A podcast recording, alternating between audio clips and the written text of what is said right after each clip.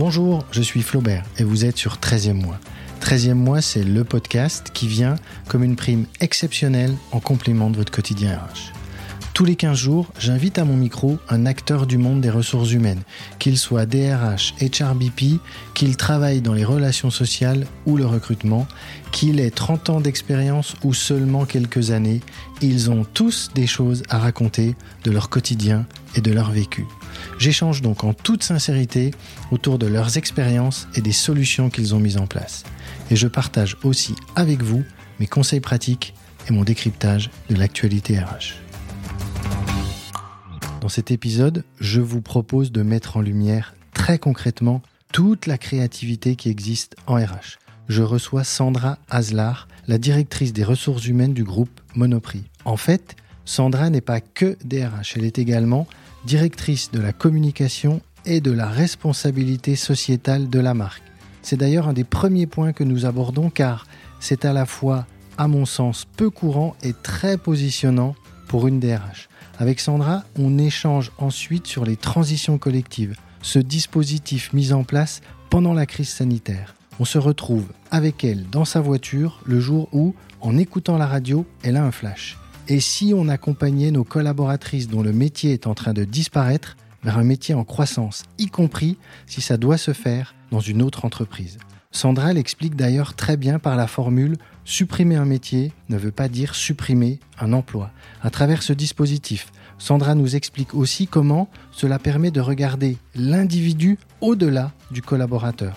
On parle de désinhibition des RH et vous allez tout savoir sur les transitions collectives. Pourquoi, comment, combien et avec qui. Et au passage, elle nous livre quelques pépites managériales dont elle a le secret. Allez, je vous laisse écouter cet épisode passionnant.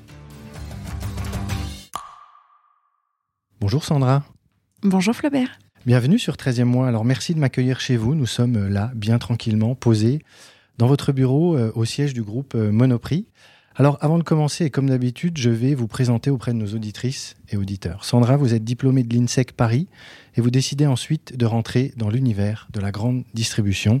Bon choix puisque c'est là que vous avez fait votre carrière et que vous faites encore votre carrière. Vous commencez par être directrice de supermarché pour les enseignes Attaque, puis Simply Market, et successivement, vous passez de magasins de 35 à 70, puis 220 salariés.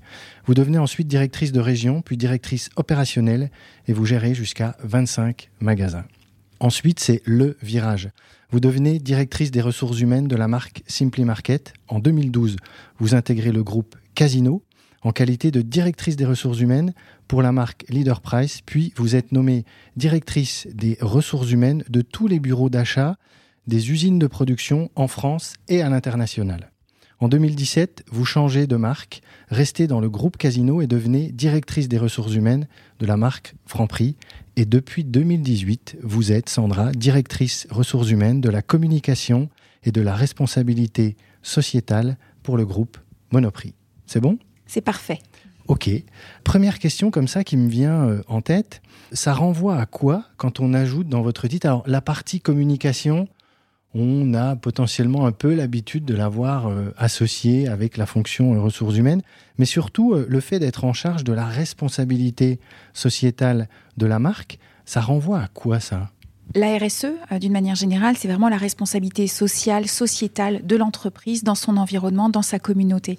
le fait de rattacher cette fonction au métier de la DRH, ça rapporte au fait que on parle de l'individu et on se tourne vers les préoccupations de l'individu. Euh, on se rend bien compte euh, qu'aujourd'hui, euh, les préoccupations en lien avec l'environnement, avec la santé, avec le, social, en tout cas ceux qui, qui sont dans le besoin, deviennent des sources d'inquiétude pour les Français d'une manière générale, mais pour les citoyens que nous sommes. Et donc c'était tout naturel que voilà cette fonction me soit rattachée et que je puisse travailler avec les bureaux d'achat sur toute la partie santé, par exemple, euh, puisqu'on parle du, bien-être des collaborateurs sur la partie santé, mais également avec les équipes techniques sur la partie environnement euh, puisque nous avons un fort enjeu euh, sur voilà l'impact que nous pouvons avoir sur l'environnement autour de nos magasins, et puis sur la partie sociale, bien évidemment, avec le lien avec les associations, avec les milieux de commerçants autour de nos magasins. Donc on parle vraiment de l'humain, et s'il y a bien un point commun entre ces deux, ces deux grands domaines, c'est l'humain avant tout. Est-ce que euh, vous ressentez de plus en plus le fait que euh, le consommateur se soucie vraiment dans son acte d'achat de, du bien-être des collaborateurs, de la marque pour laquelle il fait un acte d'achat? Est-ce que vous sentez que de plus en plus le consommateur prend en compte ce point-là, d'où le fait de cette fonction RH qui a aussi une responsabilité sociétale? Eh bien, les, grandes campagnes de sensibilisation qui ont été menées par le, par le gouvernement, en l'occurrence, sur ces sujets euh, sociétaux et par les ONG, euh, en l'occurrence, euh, ont permis de faire évoluer les mentalités et de faire prendre conscience aux Français, aux citoyens que, que nous sommes, des vrais enjeux qu'il y avait autour de l'environnement, autour de la santé, autour de la communauté, autour des acteurs locaux, des acteurs économiques locaux autour de nous.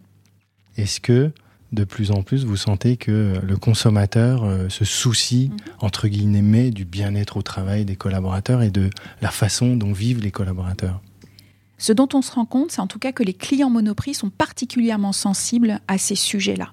Euh, ils attendent d'une marque Monoprix euh, qu'elle soit irréprochable euh, sur toute la composition de ses produits. Donc elle est très attentive à, la nature des, ingrédients que l'on met dans, dans nos produits. Elle est très attentive aux relations que l'on peut avoir avec nos fournisseurs, avec nos industriels, avec tous les acteurs locaux que l'on peut avoir elle est très sensible également à la façon dont on, s'occupe de nos collaborateurs. Euh, et, on le voit de plus, de plus en plus dès que l'on a un petit mouvement social par-ci, par-là. Tout de suite, on a des clients qui réagissent et qui nous disent mais que, se passe-t-il et, que faites-vous pour vos collaborateurs? Donc on a cette sensibilité qui est de plus en plus accrue. Euh, et donc c'était tout naturel que l'on aborde l'individu non pas uniquement en tant que collaborateur, mais en tant que citoyen. Ça a en effet euh, beaucoup de sens et merci pour cette, cette transparence et cette clarté. Alors Sandra, vous êtes une nouvelle fois un exemple. De plus en plus, je rencontre des acteurs euh, des gens qui travaillent dans le monde des ressources humaines. Vous êtes un exemple de la richesse des profils euh, qui constituent la communauté RH. Euh, vous êtes issu du terrain, vous êtes arrivé euh, dans les plus hautes fonctions RH, directrice des ressources humaines d'un groupe comme Monoprix, et pour autant vous n'avez pas commencé votre vie professionnelle dans les ressources humaines. Je ne sais pas d'ailleurs si vous l'envisagiez à l'époque. ce qui m'intéresse, c'est d'avoir votre regard sur le fait d'être passé sur une fonction très opérationnelle, d'avoir géré des magasins, des grands magasins, des équipes. Ça vous a apporté quoi dans votre fonction de DRH aujourd'hui? Ça change tout. Euh, en vérité, alors pour répondre à votre, à votre question, non, je n'envisageais pas une carrière euh, dans, dans, les ressources humaines lorsque j'ai euh, débuté il y a quelques années mon parcours professionnel. je ne l'envisageais pas et en même temps, euh, les ressources humaines, euh, isoler la fonction ressources humaines, c'est presque une erreur. C'est-à-dire que c'est le management au quotidien qui représente euh, la gestion des ressources humaines. C'est au quotidien que l'on manage les équipes, qu'on les écoute, qu'on les accompagne et que l'on doit intégrer leurs besoins et les besoins de l'entreprise. Donc j'ai envie de dire, le métier de RH, c'est presque c'est presque une erreur de l'isoler. Euh, on, le traite aujourd'hui parce qu'il y a la partie technique, il y a la partie juridique, sociale, paye, qui demande un certain euh, niveau d'expertise. Mais en vérité, la gestion de l'humain, ça reste du bon sens, ça reste de l'empathie, ça reste des valeurs humaines. Et c'est celle que j'ai pu développer en étant effectivement euh, directrice opérationnelle, vraiment sur, sur le terrain, avec les équipes. Et c'est au management et du, au, quotidien que, que j'ai pu voilà, appréhender euh, cette dimension voilà qui me plaisait bien et puis voilà je faisais partie du, groupe du groupe Auchan qui a qui a qui a toujours eu cette euh, sensibilité et cette volonté d'avoir un regard sur ses dirigeants 360 euh, avec une vision opérationnelle et une vision amont et donc c'est tout naturellement qu'ils m'ont proposé de bifurquer vers le métier de DRH ce que je ne regrette absolument pas. Donc bah, déjà félicitations à vous et message plein d'espoir pour euh, les personnes qui euh, veulent se lancer dans une carrière dans les ressources humaines, pas obligé d'avoir commencé, débuté dans les RH et on peut tout à fait euh, bifurquer dans la fonction. La clé, c'est d'être bien entouré. je m'entoure de, de meilleurs que moi sur toutes les fonctions techniques. et donc, ce qui est important pour que l'on puisse faire ce, ce, travail de DRH de la meilleure façon possible, c'est d'avoir autour de nous des gens qui soient très compétents et qui soient pour le coup des experts de leur fonction. Alors là, vous venez de, dire euh, une phrase magique euh, que j'aime beaucoup, sur laquelle souvent, euh, notamment sur LinkedIn ou autre, j'interpelle un peu des, managers, c'est le fait de s'entourer de meilleurs que soi. ça, je trouve que c'est un vrai, un vrai secret, c'est aussi une vraie maturité. vous pouvez nous en dire juste un peu plus là sur cette faculté à se dire, ok, ben là, je vais m'entourer de gens qui sont meilleurs que moi moi, je dis souvent que je suis un médecin généraliste mhm. euh, et qu'autour de moi, il y a plein de spécialistes. Euh, euh, et, quand quelqu'un a mal à la tête, je peux traiter de manière superficielle son mal de tête. Par contre, dès qu'on va rentrer dans quelque chose d'un peu plus sérieux, je dois voilà, solliciter un, spécialiste qui connaît parfaitement le sujet et qui va pouvoir m'éclairer euh, et mettre en perspective bah, soit connaissance technique pour que je puisse poser un diagnostic beaucoup plus complet. Et c'est comme ça que j'envisage en tout cas euh, mon métier. Et je ne pourrais pas l'exercer, euh, de par le fait que je n'ai pas cette formation technique, je ne pourrais pas l'exercer si je n'étais pas effectivement entouré de bien meilleurs que moi. Donc je ne suis qu'une généraliste. J'adore cette image du médecin généraliste qui s'entoure de spécialistes. Et en effet, le généraliste, euh, voilà, il y a des cardiologues, euh, il y a euh, d'autres personnes dont c'est la spécialité. Et j'aime bien cette image du DRH qui est en effet ce médecin généraliste. alors je voudrais qu'on se concentre maintenant euh, sur euh, un sujet, une thématique sur laquelle euh, vous avez beaucoup œuvré. Vous avez mis en place quelque chose de vraiment top et très innovant. Alors déjà, pour planter le décor, on parle du dispositif des transitions collectives qui s'appelle également Transco. Comme ça, en quelques mots, c'est quoi ce dispositif des transitions collectives? C'est un dispositif qui n'est pas n'est pas très vieux hein, puisqu'il a été il a été lancé en janvier 2021 euh, dans le cadre du plan de redressement euh, proposé par le gouvernement. Donc c'est un, dispositif qui permet de créer des passerelles entre secteurs d'activité, entre des secteurs d'activité qui sont en croissance avec des secteurs d'activité qui sont en décroissance. Alors, ou le secteur complet, ou des entreprises en particulier, ou peut-être des métiers.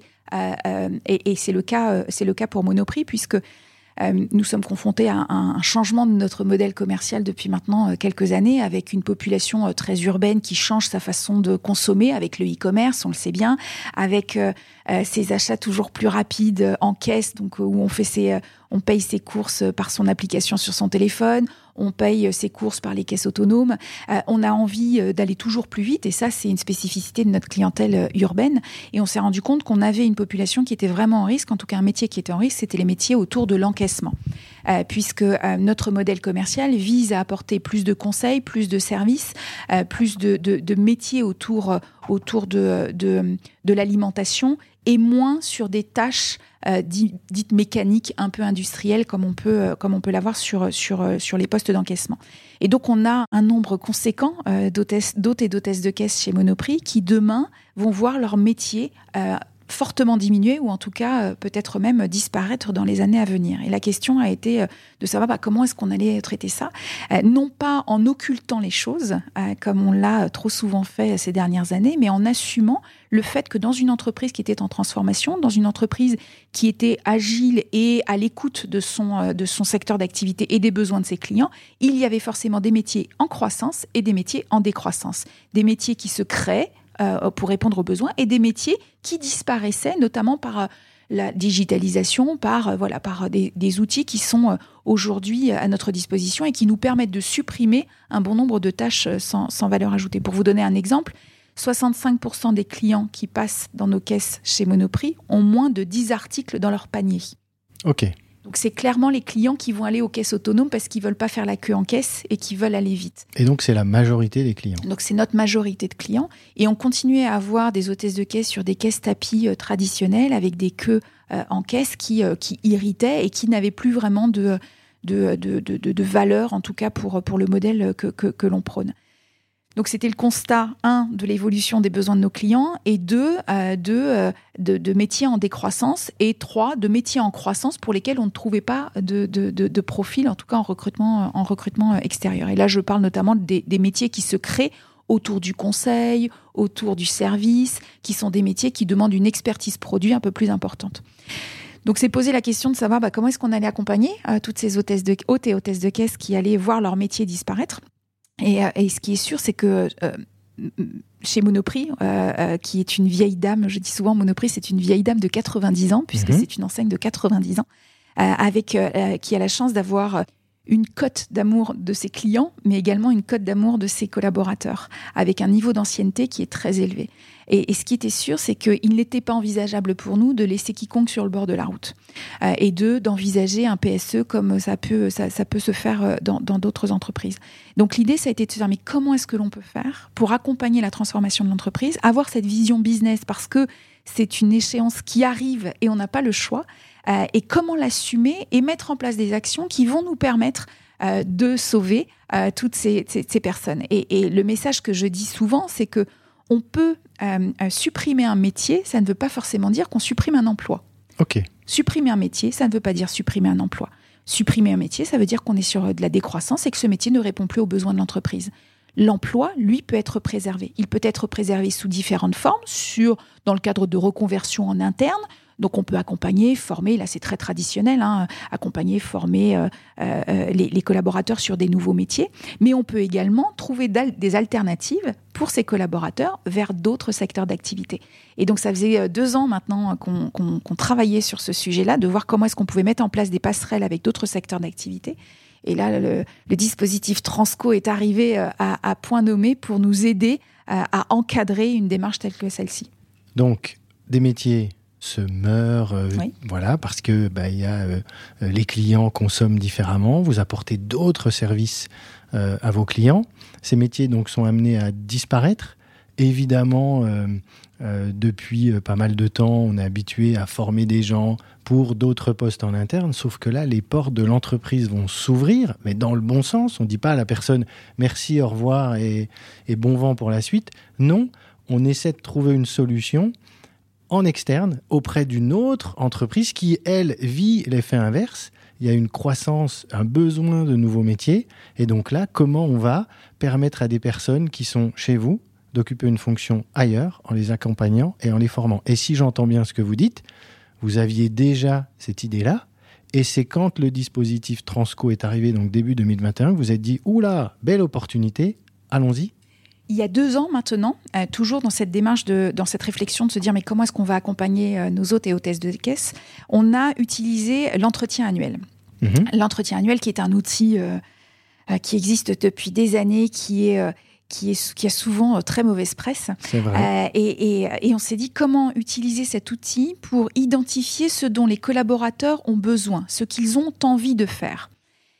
Et là, on s'est dit, mais considérer que le collaborateur euh, n'existe qu'au travers de son métier est une erreur, parce qu'avant d'être un collaborateur, c'est un individu. Donc passons du temps, essayons de, trouver de nous donner les moyens de découvrir qui est l'individu avant d'être le collaborateur. Et donc on a développé dans nos entretiens annuels une partie très importante pour questionner les collaborateurs sur euh, leur hobby, leur domaine d'appétence, ce qu'ils aimaient faire lorsqu'ils ne travaillaient pas. Et là, je peux vous dire que ça a créé euh, voilà des remous euh, même socialement parce qu'on nous a dit mais qu'est-ce que ça peut vous faire euh, ce que je fais quand je ne travaille pas? De quoi je me mêle, m'a-t-on dit en, CSE. Et, et, tout l'enjeu, ça a été de faire de la pédagogie autour de ça et de dire des métiers sont en croissance, des métiers sont en création. Tous les jours, on crée des nouveaux métiers. Pourquoi ne pas concilier ces nouveaux métiers avec les appétences des uns et des autres? Pourquoi les imposer et pourquoi ne pas questionner les collaborateurs qui nous ont dit qu'ils adoraient euh, faire de la cuisine, par exemple, ou faire du jardinage, avec des, nouveaux métiers que l'on crée autour de la cuisine ou autour du jardinage. Et là, ça a été euh, tout l'enjeu euh, de, des échanges que l'on a pu avoir avec les organisations syndicales, avec les managers, de se dire, mais en vérité, ce que l'on veut, c'est que le collaborateur il soit heureux, que ce soit chez nous ou ailleurs. C'est notre collaborateur. Donc faisons en sorte qu'il soit heureux chez nous. Si on ne peut pas le rendre chez nous, trouvons des alternatives à l'extérieur. Et donc on les a questionnés et donc on a plein de collaborateurs qui nous ont dit eh bien moi le week-end ou en vacances, j'adore être entouré de personnes âgées, ou j'aide la petite mamie à côté de chez moi, ou euh, j'aide mes parents, euh, ou j'aime voilà j'aime être avec euh, ma famille. On en a d'autres qui nous ont dit mais moi j'adore les enfants, donc je suis je travaille dans des associations au contact des enfants. On a d'autres personnes qui nous ont dit bah moi j'adore faire la cuisine le week-end. et donc on est allé capter toute cette information. On a fait un peu de, un peu de marketing en vérité. On est allé chercher la data euh, que nous donnaient les collaborateurs pour exploiter ces informations et pour derrière leur proposer des alternatives à leur métier autour de la caisse. Donc un collaborateur, et on en a eu quelques centaines, qui nous ont dit, bah, nous on adore être au contact des personnes âgées. Et là, je me dis, qu'est-ce qu'on va bien pouvoir faire de ça? Parce que je vais peut-être pouvoir trouver quelques services chez Monoprix, euh, mais je ne vais pas pouvoir répondre à la demande de, tous.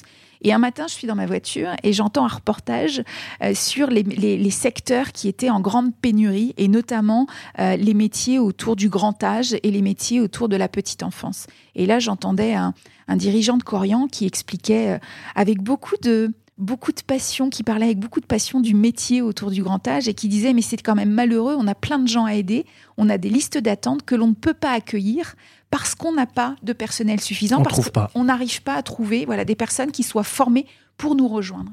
Et là, je me dis, mais nous, on a plein de gens chez nous, nos hôtesses de caisse, elles aiment les personnes âgées, elles ont l'empathie, elles aiment le contact humain. Elles ont l'habitude d'en voir. Elles ont l'habitude d'en voir et elles se soucient de, on l'a bien vu là pendant la, crise de la pandémie, euh, on a eu un, mouvement d'hôtesses de caisse qui nous ont dit euh, mais aidez-nous à, nous occuper de nos petits papiers, nos petites mamies qu'on ne voit plus le matin, tous les matins chez Monoprix et il faut qu'on arrive à trouver quelque chose. Et donc on avait fait des, des, lignes de téléphone vertes pour qu'ils puissent passer leurs commandes, mais grâce aux hôtesses de caisse qui se souciaient de leurs petits, de euh, clients.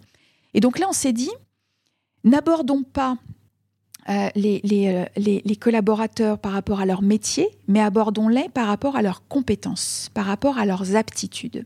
Une hôtesse de caisse, elle aime le contact humain, elle aime la relation, elle est soucieuse d'autrui, de, d'autrui, elle a de l'empathie, elle sait respecter des process, bien précis sur la partie encaissement. Donc tout ça, ce sont des compétences qui sont transposables dans d'autres secteurs d'activité. Et là, on s'est dit, mais pourquoi ne pas tenter le coup si la seule différence, c'est la compétence technique? Posons-nous la question de savoir comment nous allons travailler sur la compétence technique et appuyons-nous sur ces compétences comportementales qui sont déjà acquises. Et donc là, on s'est approché de, Corian avec le, après les annonces sur le, dispositif Transco. On s'est rapproché de Corian qui travaillait également euh, sur cette, euh, sur cette sur cette possibilité, en disant mais nous, on a plein d'autres et d'hôtesses de caisse qui adoreraient travailler chez vous comme aide-soignant. Comment pouvons-nous faire? Et donc là, on a travaillé avec Corian pour euh, définir euh, un parcours d'accompagnement, de formation, euh, et, donc de ça est, sorti donc un, parcours de formation de 14 mois qui permet de former nos hôtes et hôtesses de caisse à un diplôme certifié par l'État d'aide-soignant avec une promesse d'embauche dès le premier jour pour intégrer un groupe comme Corian. Comme quoi, euh, ça a du bon d'écouter la radio le matin euh, dans les bouchons. Ça, c'est pas mal. Je vous imagine là, euh, dans votre voiture, et vous dire Waouh, mais il y a un truc à faire là. Mais, c'est, c'est, mais cette crise, elle je trouve qu'elle a, elle nous a ouvert l'esprit. c'est vrai. et elle nous a désinhibés. Mhm. Et, et, elle a cassé des murs que l'on se que l'on se mettait, toutes ces croyances limitantes que qu'un DRH devait trouver des solutions entre les quatre murs de son entreprise et qu'il n'avait d'autre choix que d'envisager un PSE ou euh, quelque chose voilà, de, plus, de plus sournois. Euh, et l'idée, c'est de se dire, mais dans cet élan de solidarité qu'on a pu voir au travers de la crise, mais pourquoi est-ce qu'on ne transpose pas la solidarité entre entreprises euh, pour ne laisser, une fois encore, personne sur le bord de la route? Parce qu'on a des collaborateurs qui ont des compétences, qui peuvent répondre aux besoins de ces, entreprises qui sont en pénurie et qui peuvent répondre à notre besoin. Et le tout sans passer par la case Pôle emploi. Et là, on s'est dit, euh, mais bien sûr, tentons le coup. Et on a trouvé des gens aussi fous que nous chez Corian et on s'est lancé. Mais il faut, il faut des gens un peu fous pour réussir des projets fous, extraordinaires. Euh, je ne sais pas si les auditrices ou auditeurs la réalisent bien de, ce dont on est en train de parler. C'est une révolution. C'est quelque chose de, d'extraordinaire, en effet, dû à cette crise qui, à un moment donné, a été un révélateur de certaines choses et un accélérateur d'autres. Euh, j'aime beaucoup quand vous dites euh, on s'est désinhibé. Et, euh, je, vous ai écouté lors de, des universités de, de l'ANDRH et j'ai trouvé qu'il y avait cette ambiance-là à ces universités. Les DRH sont un peu désinhibés. moi, je vous félicite parce que vous avez réussi à faire un carton plein sur trois points. Le premier, c'est déjà faire que l'entretien d'évaluation servent vraiment à quelque chose et que vous puissiez aller chercher des datas, euh, des compétences, euh, des soft skills, enfin tout ce qui a fait que votre projet a pu, euh, fonctionner. Ensuite, ben, vous vous êtes ouvert à l'externe et ça c'est juste extraordinaire d'ouvrir les portes de l'entreprise et se dire mais tiens, peut-être que tu as quelque chose à faire ailleurs et on va t'accompagner sans passer par Pôle emploi, en effet.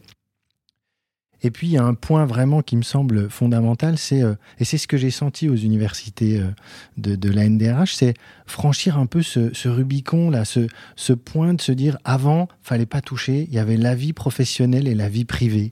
Et vous avez réussi à franchir le pas. Euh, J'imagine que ça n'a pas été simple, notamment, vous le disiez un peu, mais je veux bien qu'on revienne dessus avec les organisations syndicales, pour arriver à dire, parce qu'avant, c'était quand même, j'ai ma vie privée, j'ai ma vie pro, et là, vous êtes allé chercher des choses de la vie privée pour justement en faire une vie professionnelle de demain. Comment ça s'est passé, ces, échanges? Avec des réactions vives au départ, euh, mais avec beaucoup d'échanges et notamment sur, euh, sur, euh, sur cette notion que le collaborateur est un individu avant d'être un collaborateur et qu'il n'appartient à personne. Et que le collaborateur, il a une tranche de vie chez nous, mais que ça n'est pas pour autant qu'il appartient à l'entreprise. Et ça, ça change quand même profondément la donne on passe, on est passé euh, d'un mouvement où l'entreprise devait tout faire pour garder le collaborateur en son sein, devait tout faire pour qu'il ne parte pas, où le turnover était considéré comme quelque chose de négatif.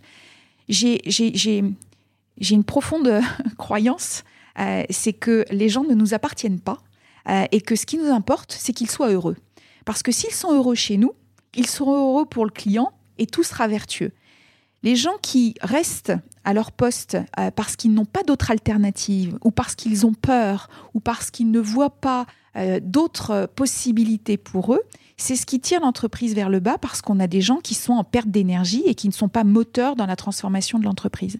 Donc à partir de là, et ça a été tout l'enjeu des discussions que l'on a pu avoir avec les organisations syndicales, ça a été de dire mais dites-nous qui vous êtes et on vous aidera à être heureux à être heureux chez nous dans une autre fonction ou à être heureux ailleurs dans un autre secteur qui corresponde à vos valeurs et qui corresponde à vos aspirations.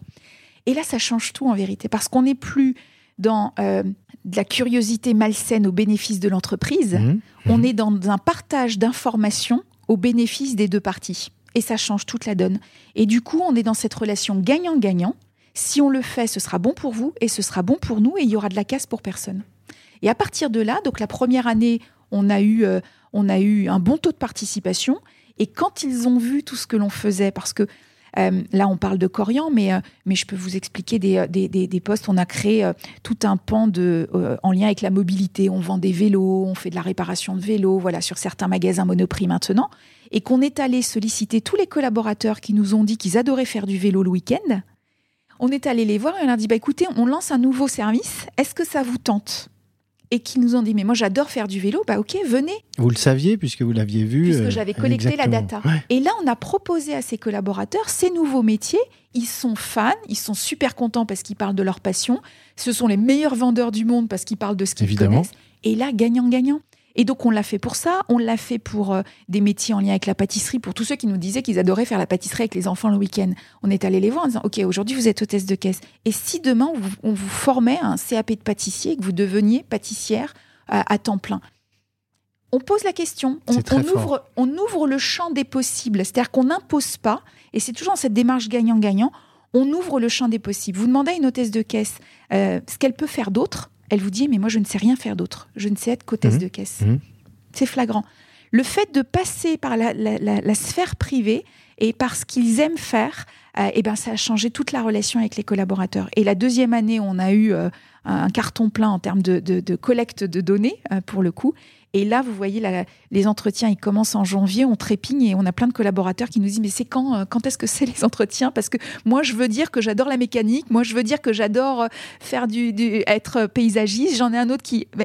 Et, donc, ça, ça redonne ces, lettres de noblesse à l'entretien annuel, parce que cet entretien, il n'est pas là pour évaluer négativement ou positivement un collaborateur avec le prisme de l'entreprise. Il est là pour échanger avec le collaborateur sur ce qu'il veut faire et ce qui est bon pour lui pour que ce soit bon pour nous. Et ça change toute la philosophie de l'entretien. Donc au début, ça a été euh, voilà un peu un peu complexe avec euh, avec les organisations syndicales et très vite ils nous ont accompagnés dans la démarche. Très vite, ils ont eu cette maturité de d'accepter de, dire qu'il y avait des métiers en décroissance. Et là aussi, ça a été une étape très importante quand vous avez des organisations syndicales qui disent aux collaborateurs, le métier d'hôtesse de caisse demain va disparaître, mais c'est un pas énorme parce qu'on n'est plus face à des organisations syndicales ou des partenaires sociaux qui luttent pour qu'on ne le fasse pas, mais qui nous accompagne pour bien le faire. Et là, c'est encore plus puissant. Et Exactement. Et donc, on a euh, négocié un accord GEPP, euh, un mhm. des premiers en France euh, avec nos organisations syndicales, qui a été signé par les trois organisations syndicales chez Monoprix, donc la CFDT, la CGT et la CFE-CGC. E donc la CGT signe des Exactement. accords. Et voilà. Exactement.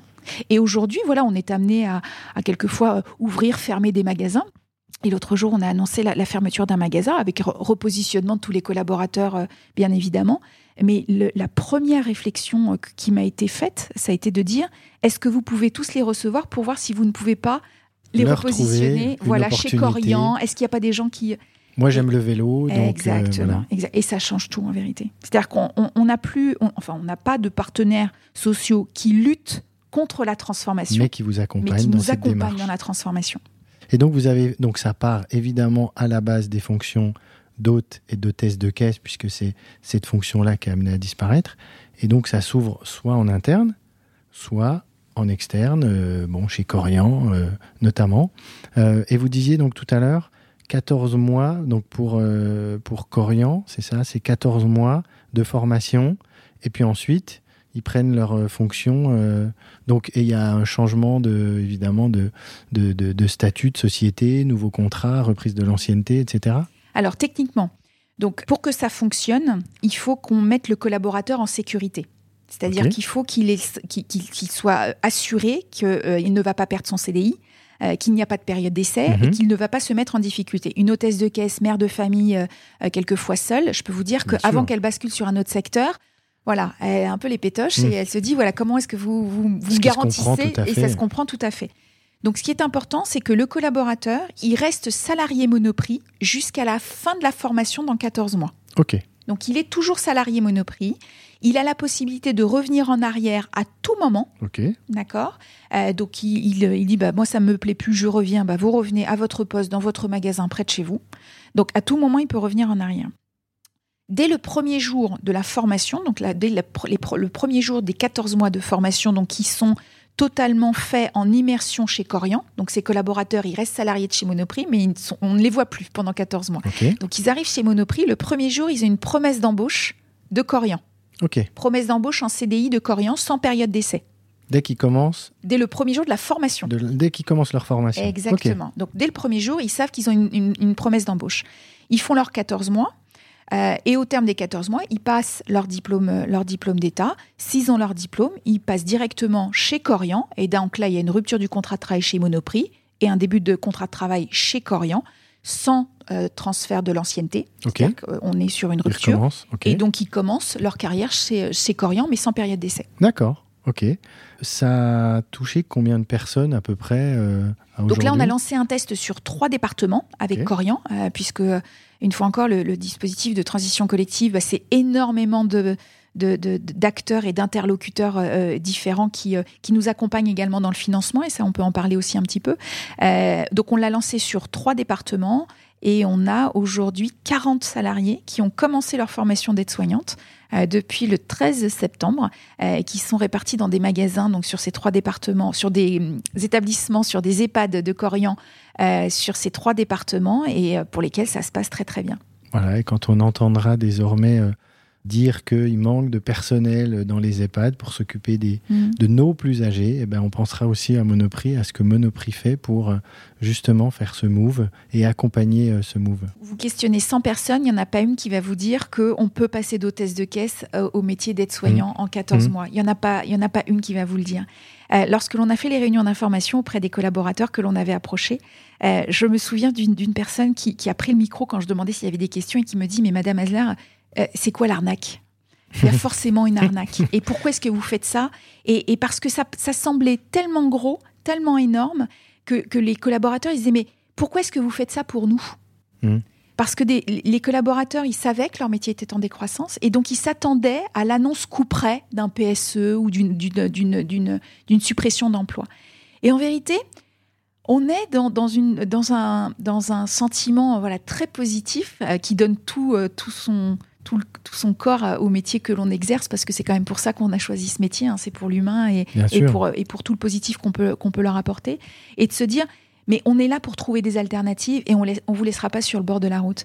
Et, euh, et, je me souviens d'une personne qui a commencé sa formation et qui, le jour de son, de, sa, de son début de formation, me dit si vous saviez, Madame Eslar, mes enfants, ils sont verts que je reprenne l'école. et moi qui n'ai aucun diplôme, qui ai quitté mon pays tellement, tellement jeune, je me suis retrouvée ici sans rien. J'étais obligée d'être hôtesse de caisse. J'ai élevé mes quatre enfants. Euh, et, là, là, ils me disent, mais tu vas retourner à l'école. Et j'avais une femme en face de moi avec les, larmes aux yeux et qui me disait, mais merci pour la chance que vous m'offrez. Et, je crois que notre job de DRH, en tout cas DRH dans voilà euh, dans l'avenir, c'est d'aller euh, rendre possible l'impossible et de mhm. se dire qu'il n'y a pas de limite. Il n'y a pas de limite et en vérité, quand on arrive à, avoir des des collègues DRH qui ont ce brin de folie et qui ont cette envie de voilà de trouver des alternatives et de ne pas tomber dans la facilité, on arrive à et, avec un, gros coup de main de, l'État quand même, euh, mais on arrive à faire des choses fantastiques. Et, euh, moi, je peux vous dire qu'en tout cas sur euh, sur l'équipe de la DRH là voilà, c'est des idées folles partout. Et, à chaque fois, on se dit, mais regardez, il y a 18 mois, Corian, c'était une idée folle. Et puis, on a réussi. Donc, euh, donc ouais, c'est euh, désinhibé, je trouve que c'est le bon mot. C'est-à-dire qu'aujourd'hui, on se dit, rien n'est possible. Et on, discute avec beaucoup de partenaires d'autres entreprises euh, pour créer voilà, d'autres d'autres parcours de transition collective avec d'autres secteurs d'activité. J'aime beaucoup le côté on fait des ressources humaines et euh, le côté euh, math skills, on en entend parler aujourd'hui, euh, et mettre des, mm. ces compétences un peu folles et cette, ce brin de folie dans la fonction RH, ça donne un résultat qui est juste magnifique. J'imagine les personnes, là je pensais à ça quand vous m'en parliez, le sens qu'elles donnent aujourd'hui à leur, c'est pas un job quoi, à leur mission, mm. quand elles se lèvent le matin, quand voilà, on a besoin de ces personnes-là pour mm. travailler auprès de nos plus anciens, et donc c'est juste juste vraiment formidable. Euh, ok, quelle sera la suite? Est-ce qu'il va y avoir une version 2 euh, euh, Est-ce que vous allez continuer dans ce sens-là? Peut-être sur autre chose ou pas? Donc là, on ouvre de nouvelles régions avec Corian. Donc mhm. là, on ouvre cette semaine Marseille. puisqu'on a beaucoup, Corian a beaucoup de besoins et nous avons également beaucoup de magasins sur, sur Marseille. Donc là, on continue le partenariat avec Corian et une fois encore, euh, et c'est peut-être important euh, dans, la relation de confiance que l'on a avec le collaborateur et avec nos collaborateurs. Euh, je dis souvent, c'est une relation tripartite, c'est-à-dire mhm. que nos collaborateurs, nos hôtesses de caisse qui sont chez nous depuis 20 ans, elles nous font confiance. pour certaines, elles parlent pas très bien la langue française, mhm. elles sont dans leur entreprise, mais elles ont peur de tout ce qui est à l'extérieur. Et donc, il y a une vraie relation de confiance qui, qui se fait. Et on a à cœur de choisir les bonnes entreprises partenaires. Et Corian, on ne l'a pas choisi euh, n'importe comment. Corian, on a choisi ce groupe parce qu'il partageait les mêmes valeurs humaines que nous.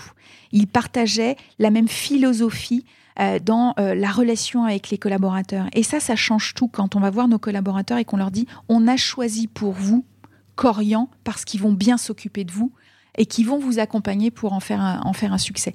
Donc, euh, pour répondre à votre question, euh, on est en contact, alors c'est encore prématuré pour donner le nom des, euh, des, entreprises, mais en tout cas, on est en contact très avancé avec d'autres secteurs d'activité, dont ceux autour de la petite enfance, en, l'occurrence, autour de, de, la restauration, autour du bricolage également, qui sont des secteurs voilà, qui peuvent attirer nos collaborateurs. Très bien, merci. Vous parliez tout à l'heure des personnes ou instituts euh, ou institutions qui vous ont accompagné dans le financement. Euh, vous vouliez dire un mot de, tout ça? Parce que j'imagine que ça se fait pas comme ça en un claquement de doigts. Euh, il faut accompagner des gens pendant 14 mois. Il y a des, oui, fonds derrière. C'est tous les, sujets de transition, de, de transition collective et, et de et de, de, partenaires euh, euh, de, l'État. Aujourd'hui, financièrement, euh, économiquement, peut-être pour donner un, éclairage à, vos auditeurs, aujourd'hui, nous, on finance 60% du salaire de nos collaborateurs pendant 14 mois. D'accord? Les 40% restants, c'est à la charge de l'État qui nous aide pour, pour y arriver par différents organismes. Et Corian prend en charge toute la partie formation, d'accord? Puisqu'il dédie des tuteurs euh, pour nos collaborateurs à temps plein. Mhm. Donc Corian finance la partie formation, nous finance 60% de, du salaire des collaborateurs. C'est un investissement important.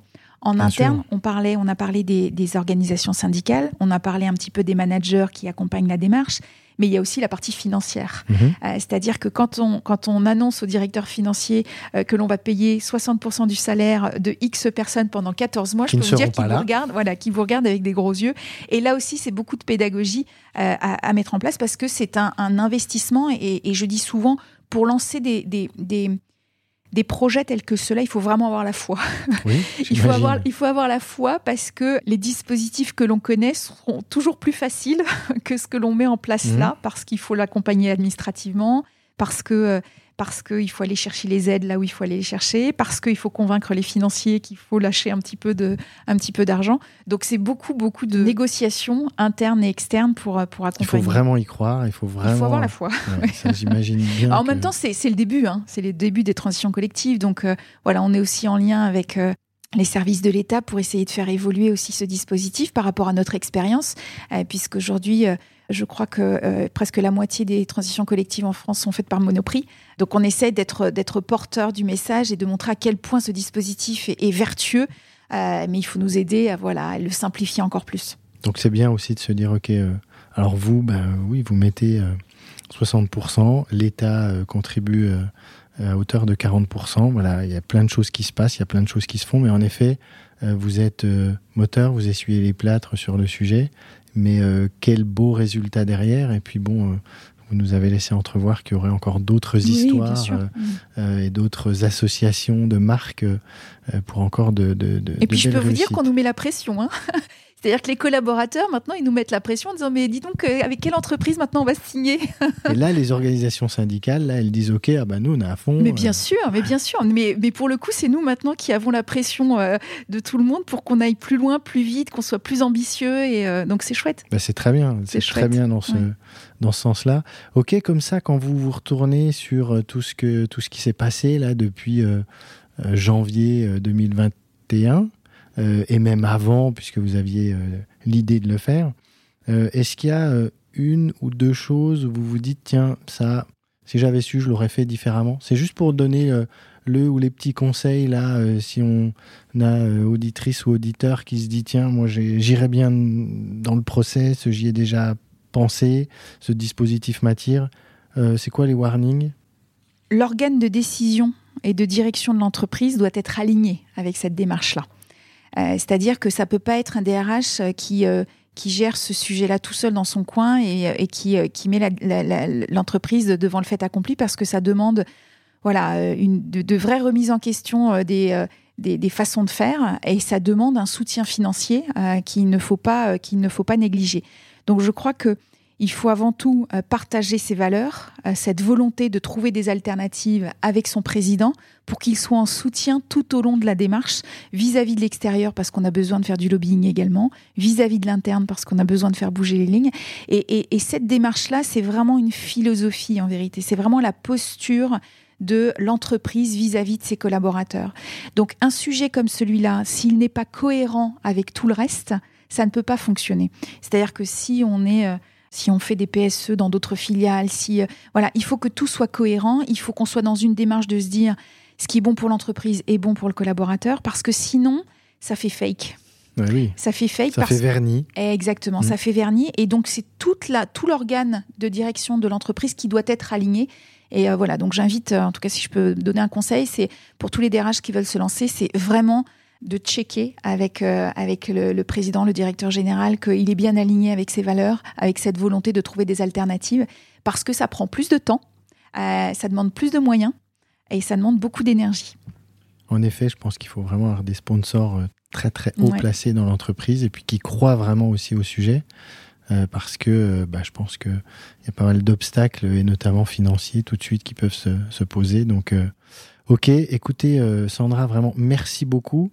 Euh, c'est super riche. On aurait pu faire encore euh, une heure sur le sujet tellement tellement il y a à dire.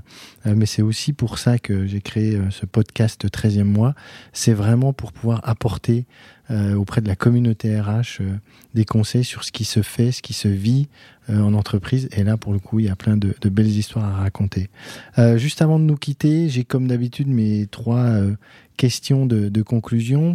la première, c'est quel conseil donneriez-vous à la jeune Sandra qui a 25 ans et qui se dit, moi j'ai envie de justement pas comme vous, elle, elle le sait, elle a envie de partir et de, de travailler dans les ressources humaines. C'est quoi le conseil que vous lui donneriez? D'être toujours aligné avec ses valeurs, euh, parce qu'il n'y a, a, que quand on est aligné avec qui on est, avec nos valeurs, que l'on est cohérent et que l'on est sincère. Et un métier tel que celui-là, et notamment avec, euh, avec toutes les transformations que vivent les entreprises, il faut être cohérent de bout en bout. Euh, sinon, euh, sinon ça, ça, dévie et, euh, et ça, ça, fait plus de mal que de, que de bien. Donc, c'est d'être cohérent, d'être toujours aligné, de ne pas trop rentrer dans les cases, de ne pas trop rentrer dans les cases et, et d'aller au bout de sa folie. Et je crois que à mon âge, je suis, j'ai moins de folie peut-être que quand j'en avais 25 ans. Et, et je le vois aujourd'hui, je suis entourée de, de, plein de jeunes qui, qui ne sont pas enfermés dans, dans des carcans dans lesquels on a été élevé mmh. tout au long de ces années professionnelles et qui nous font voir des choses de manière euh, complètement, euh, complètement nouvelle. Et, c'est vrai que cette nouvelle génération, moi j'adore être entourée de jeunes parce qu'ils nous poussent et ils nous font voir des choses qu'on ne voyait plus. Et, euh, et, donc voilà, donc à cette jeune de, 25 ans, je lui dirais, ne rentre surtout pas dans les cases, garde tes valeurs et, voilà, va au bout de tes projets. Super, bah merci, merci pour elle. un livre que vous avez à nous conseiller, là, vous partez sur une île déserte, vous prenez ce livre-là? Malgré nous euh, de Claire Norton. Donc c'est le livre, c'est un livre qui, euh, qui fait référence euh, au, vol Rio-Paris qui, qui s'est écrasé en mer. Mhm. Et, c'est l'histoire de, d'une forte amitié entre trois hommes qui se connaissent depuis l'enfance. Et un des trois hommes, bah, son épouse, elle était dans le dans l'avion. Et son mari est fou de douleur et il n'arrive pas à, s'en remettre. Et là, tous ces deux amis se disent mais on peut pas le laisser comme, comme, comme ça. Et ils vont inventer tout un, toute une histoire autour de ça pour qu'il sorte de la détresse du deuil et pour qu'il imagine une histoire un peu différente dans voilà autour du, de la disparition de son épouse. Et j'ai trouvé ça voilà, c'est une histoire d'amitié, c'est une histoire de loyauté euh, et, euh, et, puis bien évidemment autour du deuil et de la fatalité qui, qui n'est pas forcément toujours une fatalité, à part bien sûr pour, pour son épouse, mais rien n'est impossible et il voyait rien, il voyait rien, il voyait plus d'alternatives possibles. Pour lui, c'était la fin de sa vie. Euh, et, donc ses amis, euh, voilà, ont réussi à lui ouvrir euh, d'autres champs. Je sens qu'il y a un peu de folie dedans et peut-être qu'on sort un peu aussi des, cases. Ah oui, là c'est sûr. Ça, rejoint ce que vous disiez. Et la dernière question, est-ce que vous auriez une personne à me recommander pour un prochain épisode, quelqu'un qui aurait quelque chose d'intéressant à raconter à la communauté RH euh, peut-être euh, Xavier Savigny, euh, qui est le DRH de SOR, pour son initiative il y a quelques, il y a quelques mois et qui a décidé de supprimer la période d'essai. Là aussi, on parlait un peu. J'en ai entendu parler. Voilà, en effet. on parle mm. un peu de, un peu, un peu de folie et c'est de dire, bah, à partir du moment où je vous ai choisi, où on s'est choisi, il n'y a pas besoin d'avoir une période d'essai. Et je trouve que là aussi, c'est courageux parce qu'on sort, voilà, de, de, de, de codes bien établi avec euh, ce coup de poker qui est de dire mais moi je crois en la personne que je recrute et pour ça j'ai pas besoin de période d'essai. Et je trouve que voilà il y a ce, ce, ce, brin de folie qui me plaît bien. Génial, ben, merci beaucoup. Il me tarde de pouvoir euh, échanger avec lui sur ce sujet. Merci mille fois, merci Sandra. Beaucoup. Et puis ben, à bientôt. Merci. Au revoir. Au revoir.